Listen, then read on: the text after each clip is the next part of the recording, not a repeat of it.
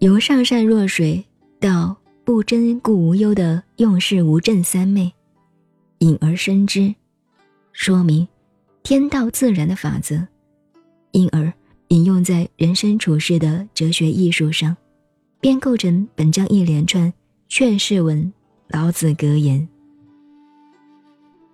首先，他说：“持而盈之，不如其己。”可以作为两个层次来理解它。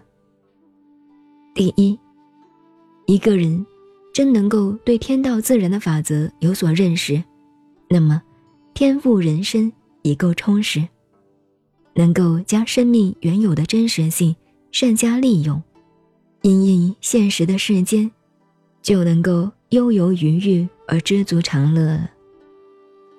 如果忘记了原有生命的美善，反而利用原有生命的充裕，扩展欲望。希求永无止境的满足，那么必定会遭来无限的苦果。那还不如寡欲知足，就此安于现实，便是最好的解脱自在。第二，告诫在现实人生中的人们，若能够保持已有的成就，便是最现实、最大的幸福。如果更有非分的欲望和希求，不安于现实，要在原已持有的成就上更求扩展，在满足中还要追求进一步，最后终归得不偿失，还不如就此保持已有的本位就算了。总之，这种观念的重点在于一个“持”字的诀窍，能不能持盈而保泰，就要看。当事人的智慧了。如果从第二层次来讲，老子的这句话是对当时在位的诸侯以及权臣大夫们有所感而发的金玉良言了。因此，便有“揣而锐之，不可长保；金玉满堂，莫之能守；自遗其咎”等三联引申的说法。揣是比喻很突出。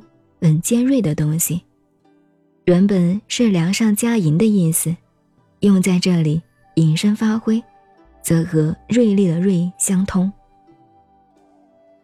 一个人如果已经把握有锋锐的利器，但是仍然不满足于现状，反要在锋刃上更加一重锋利。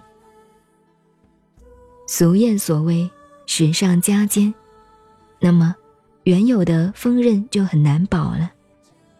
这是形容一个人对聪明、权势、富贵等等，都要知时知量，自保自持。如果已有聪慧而不知道谦虚含容，已有权势而不知道忍顿退让，已有财富而不知适可而止，最后终归不能够长保。而自取灭亡。例如，财富到了金玉满堂的程度，但是不能够透彻了解陶朱公三聚三散的哲学艺术，最后要想守住已有的利益而不可得。人们常会讥笑某种程度的有钱人是守财奴，其实，有才而能够守，谈何容易呢？守的学问大矣哉！因此，古人便有“创业难，守成不易；为君难，为臣不易”等永垂千古的名训。等而下之，一个人在既有的富而且贵的环境中，却不知道富与贵的本身，便是招来后祸的因素。如果持富而骄，因贵而作，那便是自己对自己过不去，终会。自招恶果，后患无穷。讲到这里，使我联想到许多历史故事，可以反证老子这些名言的真实性。现在这随便提出历史上的帝王将相，以及一般所知道的资料，稍作启发。您好，我是静静找恩，微信公众号。fm 幺八八四八。谢谢您的收听再见。